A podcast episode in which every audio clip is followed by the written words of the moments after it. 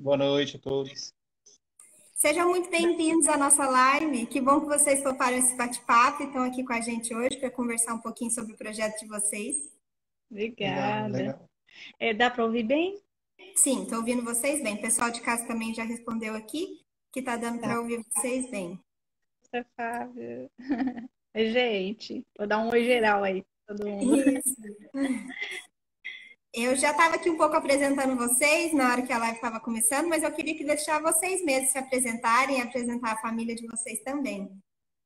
Bora Oi, lá. Oi, Lorena. Eu sou o Gustavo, uh, pastor ligado ao Presbitério Leste de São Paulo.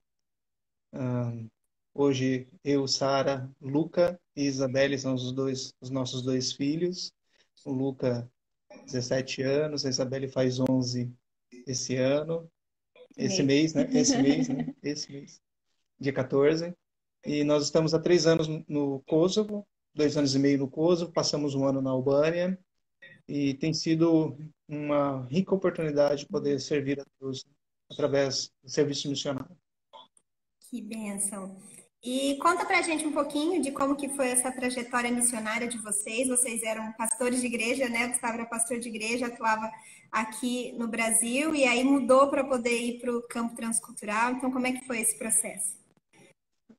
Ah, bom, nós, nós temos chamado missionário. Bom, eu particularmente tenho chamado missionário desde a adolescência.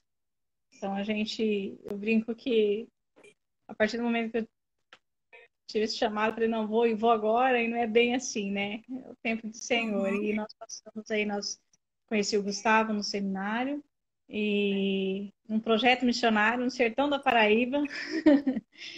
e aí é, nos casamos, mas para o Senhor nos deixar aí no Brasil durante uns 12, 13. É, não, não 16, 16 anos, 16 anos aí no Brasil antes de virmos para o campo, né? Uhum. Foi um processo uhum. aí, estudo, formação, preparação, e eu creio que foi o momento certo mesmo, de amadurecimento, amadurecimento ministerial, amadurecimento como família, né? Para uhum. poder chegar. Entendi. E como que foi o direcionamento de vocês para o Kosovo?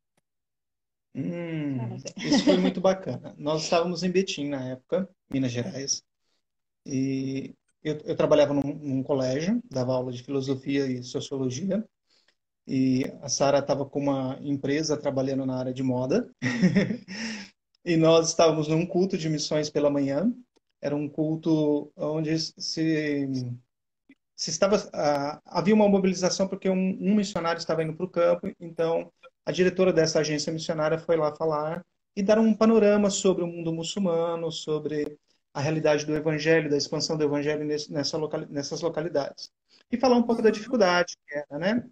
Ah, assim que ela terminou de falar, era como se fosse um relato, um relatório missionário. Eu e Sara fomos conversar com ela e nós já estávamos assim chorosos, entendendo que aquilo era um, um, uma palavra direta para nós. Coração muito quebrantado. Nós falamos com ela, e disse assim: "Olha, quais são, qual é a formação de vocês?" E nós falamos com ela assim, olha, eu tenho, eu tenho como encaixar vocês no, no mundo uh, muçulmano, no trabalho específico no mundo muçulmano. E nós falamos assim, olha, nós não temos interesse. Muito obrigado. Tudo menos um muçulmano. É isso. uh, ela falou assim, olha, à noite vai falar um pastor, uh, ele, ele é da agência presbiteriana, e vocês podem conversar com ele. E aí chegou o período da noite, nós voltamos para casa, almoçamos na igreja com o pessoal, colaboramos com a ida do missionário e tal. E aí retornamos para casa e à noite fomos para a igreja e terminou o culto e algumas pessoas foram conversar com o pastor e tudo mais e nós ali no canto, sem esperando, né, a nossa vez. E acabou que nós conversamos um pouco tempo com ele, questão de 10 minutos. E ele falou assim: "Olha, o trabalho da agência presbiteriana é assim, assim, como vocês têm uma proximidade com a denominação, seria importante ir pela agência da uhum. ação. Mas olha, pensa direitinho sobre um local. Vou falar só o local. Depois a gente vai conversar mais. O quê? Pensa sobre o Kosovo. Porque a agência tem um desafio para os Balcãs. Pensa sobre o Kosovo com carinho. E dali nós retornamos para casa e começamos a buscar informações e a orar e a chorar diante de Deus e a colocar diante de Deus este este mover no nosso coração e, resolvemos tomar passos, né? Passos que de abertura de mão dos empregos onde nós estávamos, fechar a empresa da Sara, uh, seguir para São Paulo para o treinamento missionário e, e Deus nos permitiu estar aqui. Mas o que eu sempre falo, oh Isabela, é que nós estamos no Kosovo, nós servimos a Deus no Kosovo, mas nós servimos a Deus. Onde quer que estejamos. O nosso serviço é ao Senhor. Seja uhum. aqui ou quando Ele fechar a porta aqui, para qualquer lugar onde nos enviar. Nosso serviço é a Ele. E isso é muito legal, né? Porque às vezes as pessoas são apegadas a, a, ao ministério geográfico, né? E aí pode é. acontecer N coisas que pode mudar esse caminho, né? É, é verdade. Coisas que fogem até do nosso controle. Por exemplo, agora nós vivemos a tensão da renovação do visto. Para nós, parece que não há tanto empecilho para renovar o visto, mas para as crianças, sim. Então, nós estamos nessa tensão. Se não renovar o visto, tem que sair. Dá para sair e entrar? Não dá para sair e entrar? Tem que ficar guardando três meses do lado de fora. Entra, fica três meses, sai três meses. Então, toda essa instabilidade nos, nos deixa apreensivo e nos leva a pensar: olha, caso aconteça, você tem que ter um plano, um plano de ação para onde é, direcionar o projeto, caso Deus feche as portas, porque não é o governo fechando as portas, é Deus controlando todas as coisas conforme a sua vontade. E aí a gente tem que estar tá pedindo direção ao Senhor da obra, né? Hum. E vocês estão é, nessa primeira fase do projeto, nesses primeiros três anos, que foi de adaptação também, de conhecer o país. E como que foi isso para vocês, essa mudança aí, que vocês ficaram um tempo na Albânia, né? Então, conta como foi esse período de adaptação, tanto de vocês quanto das crianças também. Bom, eu sempre falo assim, o período da Albânia foi muito bom, foi importante para nossa família, porque na Albânia nós temos alguns missionários brasileiros, né? Já tem dois projetos lá. Então, e tem muito brasileiro, muitos missionários de outras agências também. Tem um, um grupo bom. Então, foi, foi boa a nossa adaptação lá. E nós estávamos estudando também a língua, lá é a mesma daqui. Aqui tem uma variação, porque é uma, um, dialeto. um dialeto diferente, mas o princípio da língua é mais ou menos a mesma coisa. Então, nós uhum. estudamos albanês lá durante esse ano. E, e foi muito importante para as crianças, porque eles entraram numa escola americana, que é uma escola que foi fundada. A gente fala que é uma escola para filhos de missionários, né? A maioria dos filhos de missionários estudam lá e, e os professores entendem bem essa adaptação. O Lucas saiu daqui com aquele inglês básico do, da escola do Brasil, né? E a Isa não sabia nada de inglês. Então foi difícil para eles a adaptação de língua, principalmente para Isa, porque ela não sabia nada, não entendia a professora, a professora não entendia ela. Mas por ter alguém que falasse, falava português dentro da escola, outras crianças, outros filhos missionários ajudaram nessa adaptação, né? Então foi muito bom. E é diferente daqui, que aqui só estamos nós, o país uhum. inteiro é. de missionários somos nós brasileiros, né? Então, aí é caminhar sozinho mesmo. Então, foi muito importante esse período de adaptação na Albânia. E nós também já tínhamos uma, já tínhamos visitado o Kosovo um ano antes de vir para cá. E nós sabíamos que aqui era um pouco mais fechado, culturalmente e religiosamente falando. Uhum. Então, o ano na Albânia foi para fazer uma transição nesse choque cultural. Quer dizer, ter um primeiro passo, enfrentar as primeiras dificuldades para depois avançar e enfrentar as dificuldades que viriam. Então, uhum. foi um tempo muito abençoado. Nós temos assim que agradecer o pessoal que trabalha na Albânia já há algum tempo, Pastor Denilton família, Elder família.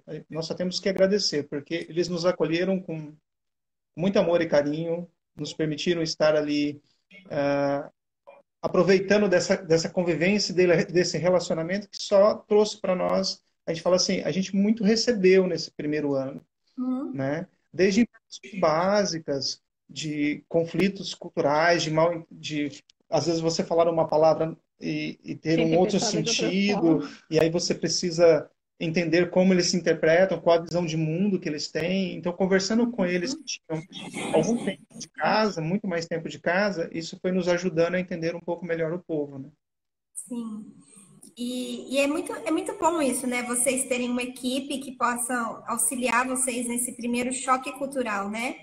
Para poder auxiliar, mostrar o caminho das pedras, né? Ensinar um pouco mais deles que já estão lá, a experiência. Eu acho que isso realmente faz muita diferença para o missionário que está chegando. É verdade. É verdade. E nesse tempo que vocês já estão aí, de dois, três anos, né, ao todo? Isso. É, não, Vai dar três, três e dois meses, né? É. Três e três meses. Porque era para nós estarmos no Brasil, né? Agora. Com toda essa circunstância da pandemia e tudo mais, a gente não pôde. É, então, cancelado o voo. É, se Deus permitir, em janeiro. Vocês devem aqui para renovar o projeto, né? É.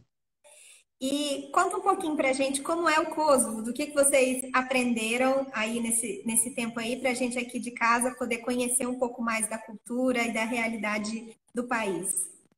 Vamos lá, o Kosovo é um país uh, de um povo muito forte, personalidade muito forte, cultura muito sólida, uh, bem patriarcal nesse sentido de valorização dos mais velhos dentro das fichates, das vilas. Existe uma uma centralidade das decisões nessa figura mais antiga. Algumas famílias ainda nas cidades grandes vivenciam, é, vivem dessa forma e respeitam o irmão mais velho, ou quando o pai está ausente, existe toda uma, uma, uma forma de ver a família né, e o cuidado com os mais velhos, que é diferente um pouco do que nós vemos no Brasil ou do que nós vivenciamos no Brasil. Por exemplo, às vezes um dos filhos sai vai para outro país, porque o Kosovo é, em relação a finanças, é muito pobre. Então ele sai para ganhar dinheiro e manda o recurso. Então muito do recurso do Kosovo vem da diáspora, vem daqueles que saíram e eles enviam para que outros irmãos cuidem dos pais, construam uma casa, normalmente são casas de três andares, e aí moram irmão, pai e outro irmão. Então uma casa, no mesmo terreno, mora todo mundo nessa casa que foi construído com o dinheiro do irmão que está fora. Né? É um país de, de ponta a ponta das 100 quilômetros aproximadamente, se você pegar saindo da Albânia, entrando na Sérvia, dá 100 quilômetros. Né? Não é um país grande, são cinco cidades principais, uh, onde nós estamos é a capital, que é Pristina, é capital econômica, política, né? Então, a, tudo que acontece, as decisões todas são tomadas aqui, centro administrativo e tudo mais. A as principais universidades estão aqui, os principais colégios, então é uma cidade que tem crescido com a vinda de, de moradores do interior vindo para cá e, e, tem trazido assim, a, a, nós vemos uma cidade em construção, né? muito com capital de fora. Então, muitas empresas austríacas, alemãs, americanas, ajudando na reconstrução do Kosovo pós-guerra. É um país de 12 anos de independência né? E é uma declaração unilateral de independência. Então, quer dizer, é diferente de você ter uma independência reconhecida e você ter uma independência que você luta para que os outros países é, aceitem. Então, nesse momento, a parceria com os Estados Unidos foi fundamental. Culturalmente, a gente fala assim que, por exemplo, a alimentação para a gente foi muito diferente, né? Porque, exemplo, feijão é feijão branco né? Tudo com muito pimentão, usa-se demais, né? O repolho uh, que a gente come no Brasil como salada normalmente é uma conserva de repolho e aí se faz uma salada dessa conserva. Uh, que mais que nós? Deixa eu só explicar por quê, né? Ah, sim, sim, sim, Aqui é um país muito frio, Isa. Muito frio. Chega até menos, menos 30, né? amor. É, menos, menos 30. 30 negativo. Assim, menos 30.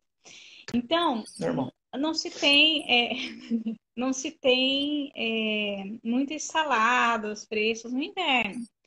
Então, eles fazem muitas conservas. A gente estava até conversando hoje sobre isso. Esse é o momento, o verão, eles já se preparam para o inverno agora. Uhum. Então, eles pegam todos esses legumes, é, pimentões, é, é, repolho, fazem as conservas para passar o período de inverno e fazem também a, Ô, Fábio, o café é difícil aqui. Já te explico. É, e fazem também, é, fazem a conserva e também guardam material para o inverno, é, chama. Ah, os materiais para aquecer a casa. Para aquecer a casa. Então, se é madeira, eles compram madeira, se é aquele, aquele material de queima. Fugiu o nome agora. Pallet, é, acho que é isso.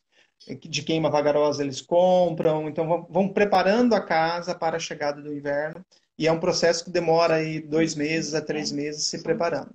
São então, três meses de verão que eles se é. preparam, é. são nove meses de inverno. Então, por exemplo, a, a cultura kosovar é uma cultura de alimentos frescos, uhum. né? E, e, muito bacana nesse sentido. Mas quem vive nas grandes cidades tem pouco acesso a esses alimentos frescos, mais nas vilas. Então eles compram enlatados e os armários ficam mais cheios, porque tem dias de inverno que você não consegue sair. Tá tudo bloqueado. Tem países que têm estrutura para limpar as ruas e tudo mais, e faz toda essa limpeza. Aqui não. Uma vez nós saímos, a Sara entrou de. Aqui embaixo, ela entrou até o joelho de neve. para trás. Não tem, não tem acesso. Tem dia que dá, tem dia que não dá. E aí, uhum. assim, você tem que ter esse cuidado de guardar coisas em casa, né? Água, né? Para não congelar tal. É. Para não dar problema. Então, são essas é. características assim maior. O frio aqui é muito intenso. Então, você falou de adaptação. A adaptação realmente ao frio foi, para mim, particularmente, muito difícil. Eu já sou friorenta. Quando chega a zero, eu falo, que bom, tá mais quentinho. É um povo muito, é um povo muito de, de dança. Né? Então, casamentos são horas e horas dançando, as danças culturais, né? E, e festas mesmo, são vários dias de vários festa. Dias então, de festa. assim, são coisas diferentes da nossa cultura que nós observamos aqui, alguns pontos bem positivos, bem bacanas, diferentes somente, e outros pontos, como toda cultura que está afastada de Deus, que precisa passar uh, pelo sangue do Cordeiro, pela verdade do Evangelho e ser transformada. Né? Uhum. E, e, e até o café aqui é diferente. O café aqui é tem o turco, né? Uhum. E tem o café. Sabe o nosso nesse café? Inclusive uhum. tem ele aqui. A gente não tem o café muito de coar igual no Brasil. Né? Ele é diferente. É mais o café expresso. É mais o expresso mesmo. Aqui é uma cultura mais de chá. Sim. O café é mais na rua. Em casa é mais chá. Na rua, porque você compra o expresso, já faz ali, você toma. E o momento do café não é 10 minutos como o café vai embora. É uma hora, duas horas, porque é um encontro. Uhum. Eu marco você tomar um café, nós ficamos ali horas. É um relacionamento de amigos se dá muito no café. É um ambiente muito importante para eles aqui. Mas em casa é mais chato. A Letícia perguntou aqui se eles recebem bem os brasileiros, se eles são acolhedores, se o pessoal então, do Kosovo são acolhedores. Fala da Albânia primeiro, depois eu falo. É, eu acho assim, por exemplo, a Albânia é super receptiva com um estrangeiro, com um brasileiro, eles amam. A gente se sentiu assim super, super, super é. recebido, bem recebidos, muito bem. No Kosovo tem um ponto diferente. Por exemplo, nós somos bem recebidos por sermos estrangeiros como qualquer outro estrangeiro. Aí não importa se é brasileiro, é. se é americano, e alemão ou qualquer outro. Sendo estrangeiro, ele já quer te dar uma atenção, já quer tá, tá já quer conversar, né, e tudo mais. Uhum. Mas por ser brasileiro fecha algumas portas porque eles têm uma visão do Brasil que não reconhece o Kosovo. Ah, vocês são um país que ainda não nos aceitam como nação. Né? Então, nesse sentido, ah, fecha-se as portas pelo, pelo não apoio político. Né? Então, o Brasil é reconhecido como um país que não, não reconhece que para o Brasil ainda a embaixada é em Belgrado. Né? Todo o relacionamento é, é, é feito em Belgrado. Nosso, nosso direcionamento de embaixada é para Belgrado. Então, nesse sentido, nós não temos abertura das pessoas por sermos brasileiros, sermos valorizados nesse sentido. Mas o que vale muito é a nossa personalidade. Ser mais uhum. comunicativo, é, ser aberto a, a, estar com as pessoas, a conversar, a tentar, mesmo com, que você tenha limitações ainda no idioma, nós estamos há três anos estudando o idioma e mesmo assim nós temos limitações sérias ainda no idioma, que a gente precisa evoluir muito. Mas mesmo assim a gente tenta conversar, tenta se comunicar. Quando uh, a conversa vai para assuntos mais específicos, a gente não foge, nós, nós temos o prazer de estar com eles, então eles nos aceitam, nos recebem. E o que a gente fala aqui que é bem interessante. Às vezes, ele vai discutir com você, vai discordar de você. Vai falar, não, não aceito. Aí você fala assim, ixi, arrumei uma briga, né? Aí ele vira para você e fala assim, quando vai ser o nosso próximo café? então, é, é, é bem interessante nesse sentido. E isso é uma boa estratégia até mesmo para relacionamentos e para evangelização, né? Porque em países assim, o relacionamento, você ter o direito de conversar com a pessoa e poder compartilhar faz toda a diferença, né? Quando eu cheguei aqui, eu cometi assim uma, uma um equívoco de interpretação da, da, da realidade onde nós estamos. E um erro. A gente fala equívoco para suavizar, né? Então, é, eu comprei algumas literaturas e falei assim, bom, agora pronto, né? Tem as literaturas todas na língua albanesa, vou ler o material e vou entender tudo que ele está dizendo e vou pôr na mão do povo. Inclusive, já estou pronto para falar do evangelho. Olha que benção, né? Dois anos aí se passaram, já dá para engatilhar isso daí. Bom, comecei a andar com ali dentro do carro, um folheto, um, um livro, tal. Aí eu conversava com uma pessoa 10, 20, 30 minutos, uma hora, falava assim, ó, tem um material aqui para você, tá? Aí ele olhava aquilo lá e falava assim, ah, não, muito obrigado, eu sou muçulmano. Isso daí você pode dar para qualquer outra pessoa que queira, para mim não. Não quero não, pode entregar para outra pessoa. Aí, nós olhamos isso e falamos assim, nossa, que estranho, né? Por que não, né? No Brasil a pessoa pegaria e depois até dispensaria o, seu, material, mas uhum. pegaria. Aqui não. Aqui é muito, muito sincero. Olha, é um prazer conversar com você, é um prazer perguntar para você sobre a sua fé e te ouvir, mas eu, eu te ouço, mas eu discordo daquilo que você fala. Abraço, Azor.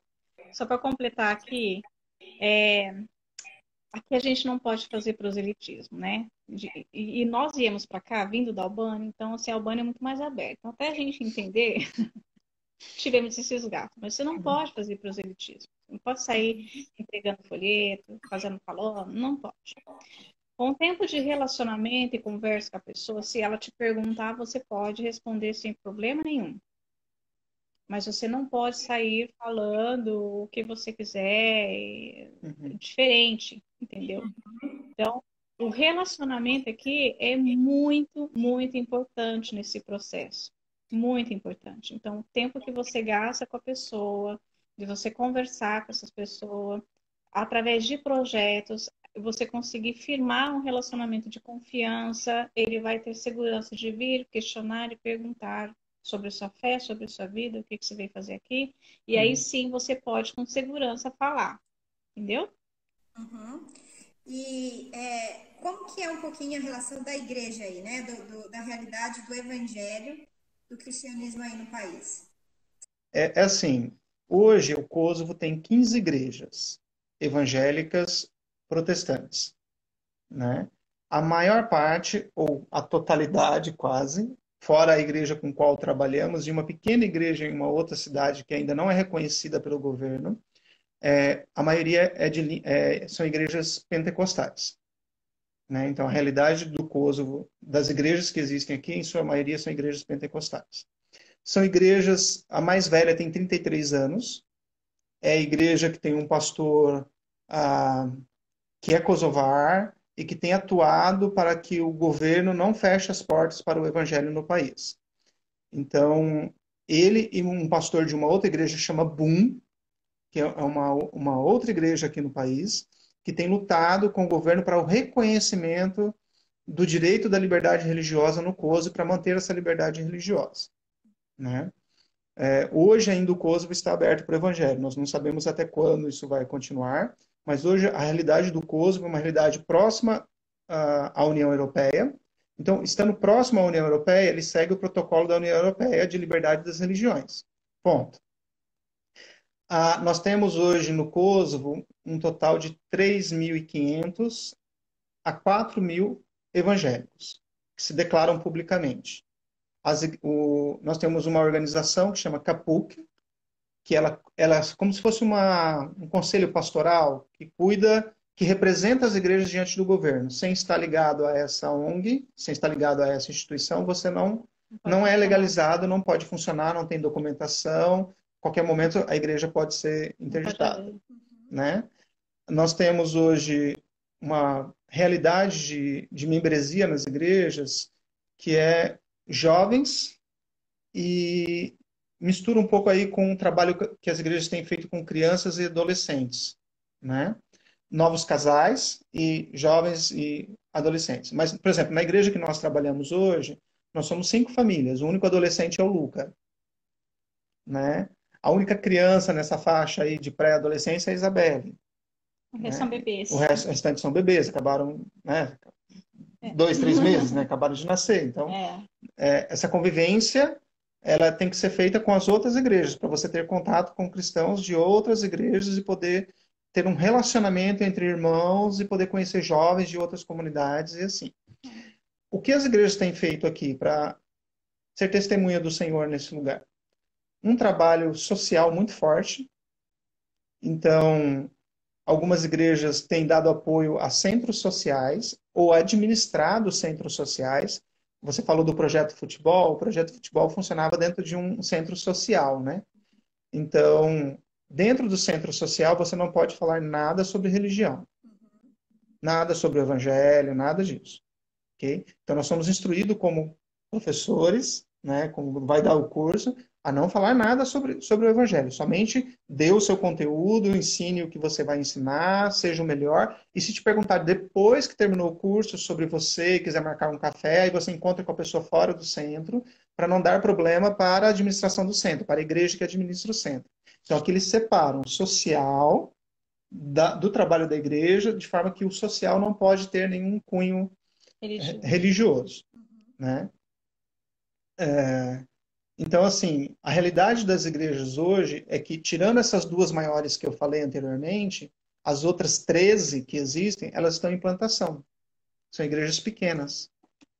Né? Esse período de pandemia uh, um período, tá, tem sido um período muito difícil para as igrejas.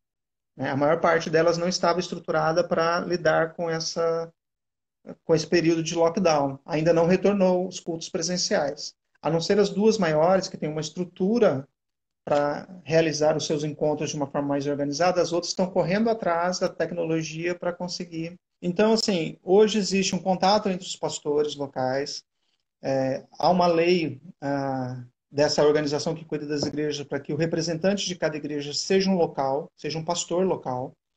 É, o trabalho missionário tem que ser um trabalho de apoio a, a esse pastor local, a esse obreiro local.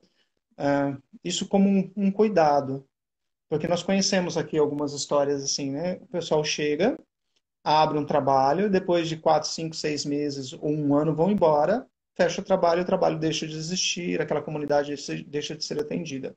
Então, o que eles pedem é que uh, todo projeto que vai iniciar com abertura de igreja seja feito através desse obreiro local, que tem o apoio desse, desse missionário e da instituição que representa esse missionário. Então, por exemplo, no nosso caso, nós temos a APMT. A APMT é responsável por nós no país. Então, diante do governo, a responsabilidade nossa de estar no país é da APMT. Qualquer problema nosso aqui, eles vão cobrar a APMT. E se inicia algo, esse local tem que ser apoiado pela agência, pela APMT. Né? Ele passa a ser a responsabilidade da agência. Né? Assim funciona com as missões americanas e as outras missões que estão aqui dando suporte a pastores locais. Então. E, é, e outra questão que foi perguntada pelo pastor também é que se seria melhor vir solteiro ou casado. Missionários. Missionários. Uhum. Nós acreditamos melhor casado. Porque a mulher, a não ser que seja um homem solteiro, né, amor? É. Mas é, é que assim, depende, é. é complicado. Pessoas de, de 40 anos para cima é melhor, falando de perfil de idade, por causa da autoridade que ele tem para falar. Né? Então, são, são pessoas que vão ser ouvidas. É. Se, se for pessoas aí próximas aos 50, não tem problema nenhum, porque para eles, novos, eles não quanto, mais, muito, quanto mais velho, melhor. É, né? é uma sociedade que, né? que escuta melhor quem é mais velho. Quando o mais velho fala, quem está à mesa se cala e para ouvir. Então, tem essa questão. Uh, casado, seria interessante. Mulher solteira, a gente tem assim algumas ressalvas, talvez aí depois quem quiser fazer pergunta particular, a gente pode responder em particular por que não, né? mas homens solteiros teria abertura também para vir, sem problema nenhum. Né? Tem trabalho para ser desenvolvido, né? Acho que estar quem está vindo solteiro tem essa habilidade para poder estar em um lugar ou outro, né? Então isso já ajuda. E também com habilidades na área social, para poder servir a igreja também nesse aspecto, né? Seja esporte, aqui é um país que ama esportes, né? Então, é, futebol, é judô, o que você imaginar aí, que se você tiver habilidades para servir no trabalho missionário junto com uma habilidade profissional, pode ver que vai ter campo de trabalho. Ou na minha área, né? A área é. de beleza aqui, elas são muito festivas, né? Elas gostam de festas, as festas duram dias. Então, é, na minha área de maquiagem, por exemplo, que eu faço, eu dou curso de automaquiagem, o curso de automaquiagem aqui é caro. Então, eu dou de graça. Aí o pessoal, né, eu posso ir na casa delas, as convido as amigas, a família, enche todo mundo, e eu começo a ter relacionamento assim. Tem me aberto portas dessa forma. Então, nessa área também tem, tem bastante trabalho. É mais ou menos aceita. assim. Enquanto eu, para conseguir, eu marco um encontro, aí vai, e o homem, aí ele abre para a gente se encontrar, e é um trabalho bem, bem lento, bem vagaroso. A Sara reúne 10, 15 mulheres no projeto e vamos embora. Então, nesse sentido, o trabalho da mulher no, no, mundo muçulmano é muito bacana. E é interessante assim, eu trabalho com elas e ele trabalha com os homens. Uhum. Só se juntam quando há a conversão e eles vão para a igreja. Mas fora isso, é muito difícil se reunir é, para falar como casal. Até, é, por exemplo, a pessoa que chega a, a, a querer conhecer discipulado, ela só vai encontrar uma outra pessoa que está fazendo discipulado depois de um bom tempo de caminhada, de segurança, de confiança, e ela, ela encara juntar com outra pessoa. Só para uh, alguém aí comentou alguma coisa sobre no, no chat dando já mais uma pista aí sobre do porquê não mulher solteira, né? Só para você ter uma ideia como funciona a cultura. Né? Nasce uma filha mulher, e nasce um filho homem, e que legal, né? Aí são festas, são dias de comemoração e tudo mais. Só para você entender um pouco de como de como funciona isso. E é, o pastor Fábio Ribas perguntou sobre esse, esse trabalho em apoio à igreja local. Se os líderes locais são capacitados ou são leigos, como que é isso? Então, aqui no Kosovo, agora, há três anos, abriu uma escola bíblica, a primeira aqui, que a escola bíblica que eles chamam é o nosso seminário no Brasil. É uma formação de dois anos. Então, os novos líderes estão sendo formados com essa formação de dois anos. Ah, há uma carência na formação teológica, então alguns missionários já têm apoiado nessa formação teológica. O que foi pedido para nós, para a igreja que nós damos apoio hoje, pelo, pelo pastor que é chefe da missão americana, que é o responsável pela igreja, foi que nós trabalhássemos na identidade teológica da igreja. Porque ele tem um grupo de missionários que tem trabalhado, e esses missionários são, em sua maioria, ah, com uma visão teológica uh, pentecostal. E ele tem uma visão de trabalho reformada. Então ele quer que haja uma transição nessa mentalidade da igreja e chamou, nos chamou para que a gente sirva de apoio a essa, a essa realidade que ele acha que vai ser gradativa, um processo lento, mas que vai ser muito benéfico porque o pessoal está bem aberto a entender sobre, sobre as visões, a visão reformada do Evangelho. Uhum. E é, vocês já falaram um pouquinho das, das estratégias e do projeto de vocês, mas explica assim como são as atividades que vocês realizam aí no COSO. Isso, as atividades que a gente realiza no COSO, como são as estratégias e tudo mais. É, eu, eu particularmente trabalho mais com o curso. Então, eu dou na igreja, já fiz alguns dentro da igreja, só que, assim, dentro da igreja é aquelas que já estão tendo algum tipo de relacionamento com alguém dentro da igreja. E eu dou muito mais por com as minhas vizinhas, se eu conheço alguém, esse alguém, eu ah, eu dou o curso de maquiagem, se você quiser, eu posso dar o curso para você. Ah, pode, pode, minha mãe pode chamar quem você quiser, chega lá, tem um monte de gente. Então, aí sim eu consigo particularmente trabalhar com, com elas, assim, e, e aí a gente, depois desse primeiro encontro, eu, a gente se reúne em cafés e vamos conversando, vamos fazendo amizade, ganhando confiança, vamos começando a questionar, e aí a gente consegue trabalhar bem essa parte de, de co compartilhar a nossa fé de uma forma mais suave, dizemos assim. Porque elas perguntam, um dia pergunta uma coisa, outro dia pergunta outra, aí outro dia não, não é isso, não é isso, não é isso, não é isso, vai para casa, mas quando é o próximo café e a gente se reúne até chegar num ponto de ir na igreja ou e mesmo sair da igreja reclamando, não, não acredito em nada. Eu vim porque te respeito, gosto de você, mas não acredito em nada que você, falar, você falou, e mesmo assim querer ir de novo, e assim vai caminhando. Só para você ter ideia, depois de dois anos de relacionamento, é que uh, uma família, nós conseguimos levar uma família para a igreja. Depois de dois anos de relacionamento. Aí eles vão à igreja, eles escutaram a período de Natal, eles foram no dia que tinha um jantar e uma palavra, ouviu tudo, ao sair falou, eu não acredito em nada disso que foi falado. Ok. Aí nós fomos andar um pouco pelo centro, conversar um pouco tal. Uh, no outro dia também tinha a outra programação de Natal. Mas amanhã eu vou também, ainda vou levar mais gente. Aí levou mais gente da família. Chegou lá, ouviu tudo de novo, terminou. E aí? O que vocês acharam? Ah, não. Então, quando ele falou de Jesus como filho de Deus ali, eu não acredito nisso de jeito nenhum. Isso não é verdade. Entendeu? Mas aí vai abrindo oportunidades uh, de orar pela pessoa pessoalmente aceitar, né? e aceitar que você ore por ela. Então, assim, são passos uh, lentos, né? não é aquela velocidade que a gente está acostumado, e são constantes. A abertura que você conseguiu hoje, você não consegue transferir para outro. A pessoa confia em você, ela abriu para você. Então, é, não dá para levar, por exemplo, um irmão da igreja para estar comigo num café com uma pessoa que eu estou fazendo um relacionamento. Ela não, ela não, ela não está tendo um encontro com essa outra pessoa, está tendo um encontro comigo.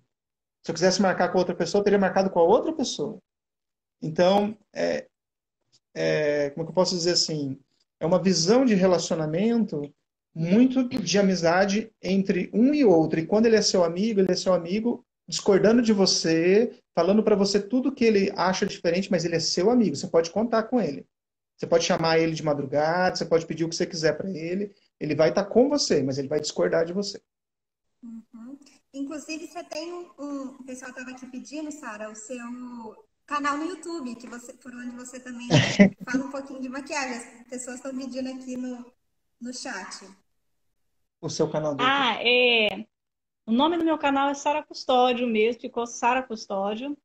E, e lá eu coloco. Por que eu comecei esse canal? Quando entrou lockdown aqui, e eu tinha curso direto, então eu falei assim, gente, a gente fica meio perdido, a gente trabalha, né? Tem esse né? ativismo, rotina e tal. Eu falei, ah, meu Deus, vou ficar em casa, não dá certo, não. E aí eu pensei, vou, vou, vou começar a passar aquilo que eu ensino no, no, no curso, no projeto, no projeto para o pessoal do Brasil que toda vez que eu vou, por que, que você não fala? Manda um vídeo para mim ensinando isso. O que, que é isso? Eu falei, ah, vou, vou gravar, né? E a igreja está com um projeto de passar isso no inglês também, que aqui eles falam também, né? E passar para eles também, porque é uma forma, a Lorena colocou o link aí, é uma forma de, obrigada, Lô, é uma forma de você estar tá mostrando o que você faz aqui e conhecer também um pouco do nosso projeto, né? Então, eu comecei o canal com isso e eu acho bacana, porque é, eu acho até engraçado, quando eu ensino, eu comecei a trabalhar o projeto maquiagem, é uma forma de trabalhar muito a autoestima delas, né, das mulheres. E, e a primeira coisa que elas falam assim, ah, eu não consigo. Eu vim aqui, mas você vai me maquiar. Eu falei, não, eu vou te ensinar você, cuidar de você, né? A gente fala um pouco de mordomia do corpo, de autocuidado. E aí, quando elas conseguem, elas ficam tão felizes que elas querem passar para as outras pessoas. Então, eu tenho recebido muito esse feedback, assim, olha, eu, eu consigo e, e, eu, e eu vou dividir também o que eu aprendi com outra pessoa, porque a pessoa também vai conseguir. E, e o que é legal é porque anos até eu acho que é 78 a minha aluna mais velha, né? Então, assim, vem todo mundo e, e, é muito gostoso, porque nada melhor que trabalhar nossa autoestima, né? É verdade. E então, pensa assim, bom. em uma realidade onde a autoestima da mulher não é tão importante. É. Não para ela. Estou falando no ambiente social, né? Então, assim, você trabalhar essa valorização da mulher pelos meios certos, porque aqui às vezes você trabalha do meio errado, é. né? Com algumas coisas que não, né? Não são tão bacanas assim. É... Agora, quando, quando nós temos a visão de trabalhar com a mulher de uma forma correta, de posicioná-la no mercado de trabalho, aqui as mulheres se dão muito com a questão do idioma, na verdade é uma, uma, uma questão local muito importante, né? É. Você conversa com uma pessoa e fala assim, ah, você fala inglês? Lógico. Alemão? Também. E turco? Ah, estou no nível B2, por exemplo, que seria o nosso intermediário avançado. Mas por que você estuda tantas línguas? Aí vem o ditado popular local, né? Quanto, é, são, idiomas são janelas para o mundo. Quanto mais você souber, mais janelas você abre. Legal. E esse é um, um, um problema que atinge as igrejas. Porque o jovem está na igreja hoje, e aí ele conhece, sei lá, algum, alguma pessoa passou por aqui, vamos supor, vindo da Alemanha. Ele fez um relacionamento, daqui a pouco essa pessoa fala para ele, ah, por que, que você não vem aqui trabalhar aqui? Então, às vezes a igreja começa o ano com 55, 60 membros, batizou lá seis ou sete, mas termina em déficit o ano, porque muitos foram embora. Esse tempo atrás nós tivemos muitos indo para a Croácia para trabalhar em construção na Croácia. E aí ficam lá seis, sete meses e alguns nem voltam mais. É porque já consegue fixar moradia e trabalhar lá. E a família que está aqui olha e comemora. Fala assim, nossa, que bacana. Se posicionou dentro de um lugar que é próspero, né? É. Que legal. E mais alguma, alguma das estratégias que vocês é, atuam aí? Voltou som. Obrigada. Vou falar, vou falar da minha parte. Agora aqui. eu vou. É, o que eu, o que eu fiz, assim, no primeiro momento, foi usar a estratégia do esporte, né? que foi o futebol. Aí você me pergunta assim, Gustavo, quer dizer que você é técnico de futebol, formado pela FIFA? Tá dando nada disso, irmão. É esquece, é esquece isso. Se fosse para escolher alguma coisa para ensinar, eu escolheria ou basquete, da minha adolescência, e treinei muitos anos, ou a, a luta, que sempre fez parte da minha vida, né? Então, jiu-jitsu, essas coisas assim, para mim, tranquilo. Uhum. Aí, quando eu fui conversar aqui, né, com o pessoal sobre o projeto, não, brasileiro é futebol, cara. Se a gente quer aprender basquete, nós vamos procurar americano. brasileiro ensinando basquetebol, né, luta. E os coreanos trabalham é, com luta aqui. Os então... coreanos trabalham com luta, que concorrência, né? Puxa, desleal. Aí eu falei assim, ah, você poderia ensinar futebol. Eu falei, bacana, eu tenho uma noção boa de futebol, posso dividir aquilo que eu sei. Pode ser nesse uhum. sentido, dividir aquilo que eu conheço, e eu vou buscar capacitação para entender um pouco mais. Pode ser? Ah, pode.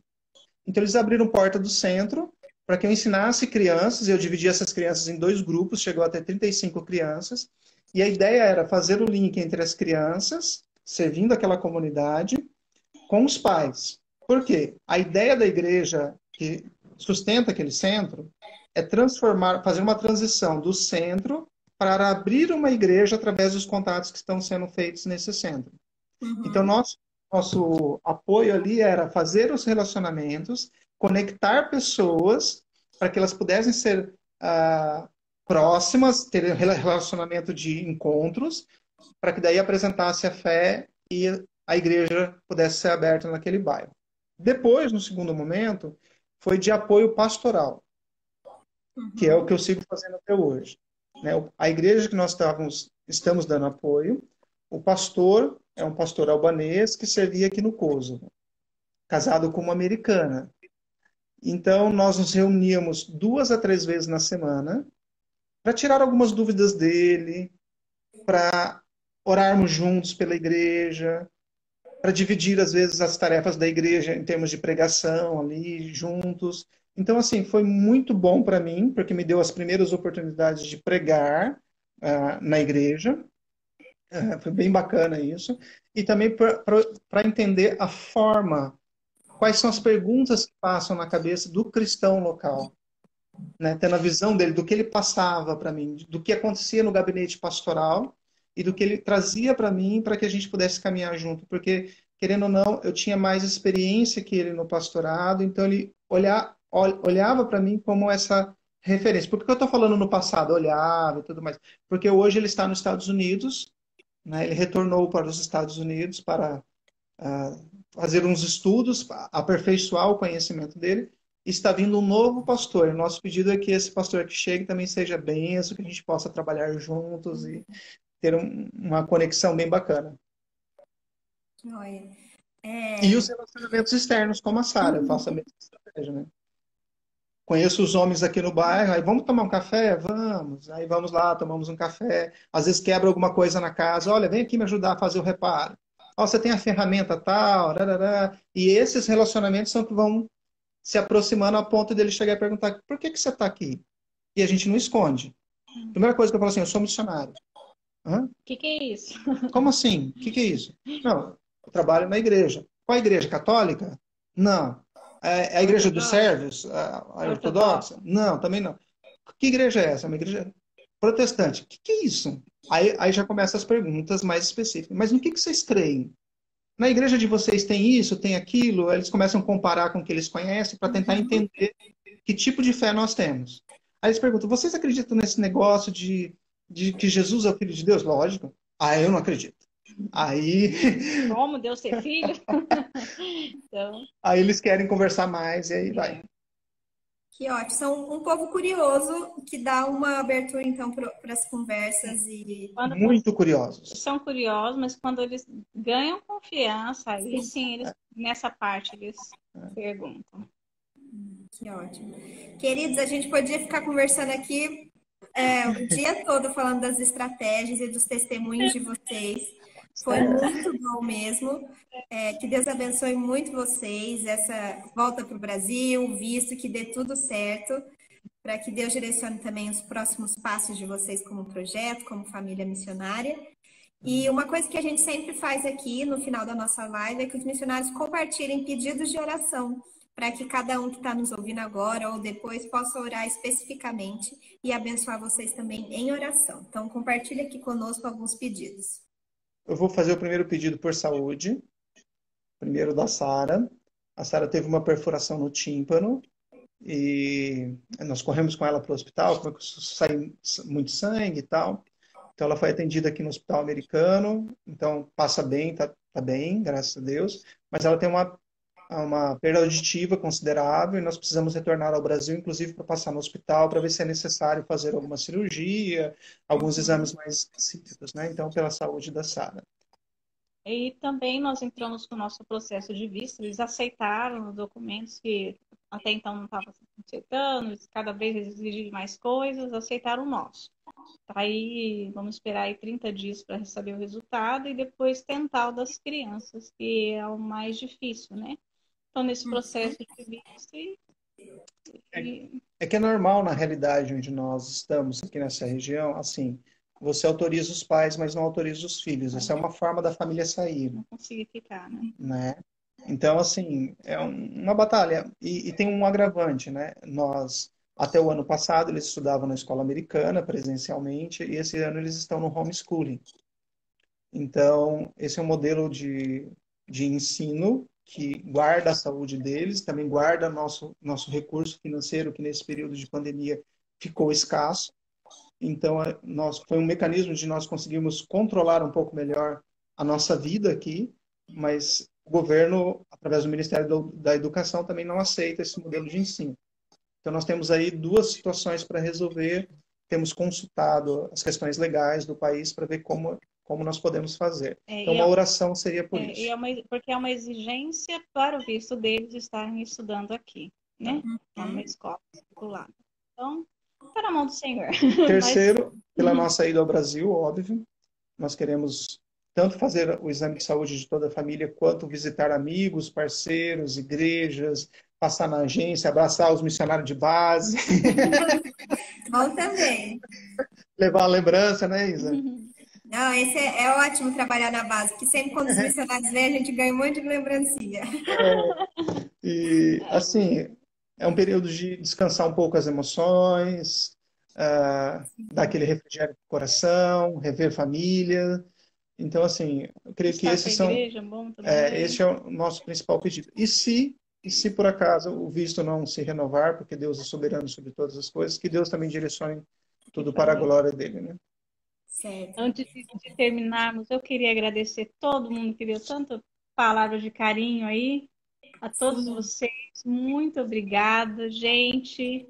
A gente está muito feliz com vocês aí. Com... Não deu para conversar um com todo mundo, mas olha, um abração para todo Abra... mundo, viu? Obrigado, Letícia, mensagem muito carinhosa. Todo mundo todo que está aí. Lorena. Muita gente aí. Mensagem da Letícia. Vou até ler é. o pessoal aqui. Fiquei muito feliz de conhecê-los melhor, mesmo que virtualmente. Obrigada, Isabela, PMT, Pastor Gustavo e Sara, principal pai, pela oportunidade. Antes de dormir, vou orar por vocês hoje. Que bacana. Obrigada. Esse é o nosso desejo aqui nas lives, que vocês de casa possam conhecer mais os nossos missionários, o projeto, se envolver com eles, orar, entrar em contato depois, saber mais, né, para receber as cartas informativas e estar mais próximo mesmo dos nossos missionários. E, orem, e orem pelos missionários de base, porque nós somos muito abençoados por eles, é. tanto por esse uhum. cuidado que a Isa tem feito agora, dispondo do tempo dela para nos conectar com vocês aí do Brasil. Talvez sozinhos nós não teríamos essa condição. E fomos desafiados por ela para estar, estar, estarmos juntos aqui agora. E muito obrigado, Isa, que Deus possa te recompensar aquilo que nós não conseguimos externar em, em palavras, mas que Deus possa cuidar de todas as coisas, cuidar de você, das suas necessidades. Tá Amém. Muito obrigada, pessoal. E você de casa também, que está ouvindo aqui essa entrevista, se vocês quiserem conhecer mais do Ministério do Pastor Gustavo, da Sara, a gente vai deixar um post salvo aqui no, no Instagram e no Facebook, com todos os contatos deles, os e-mails, as redes sociais, para depois vocês mandarem uma mensagem para eles também, para conhecer mais do projeto deles. É, pessoal, muito obrigado pelo bate-papo de hoje. Foi muito bom conhecer vocês mais profundamente o projeto e que Deus abençoe muito vocês. Amém. Amém. Deus abençoe a todos. Tchau, um grande tchau. abraço para vocês. Até mais. Tchau. Tchau, tchau.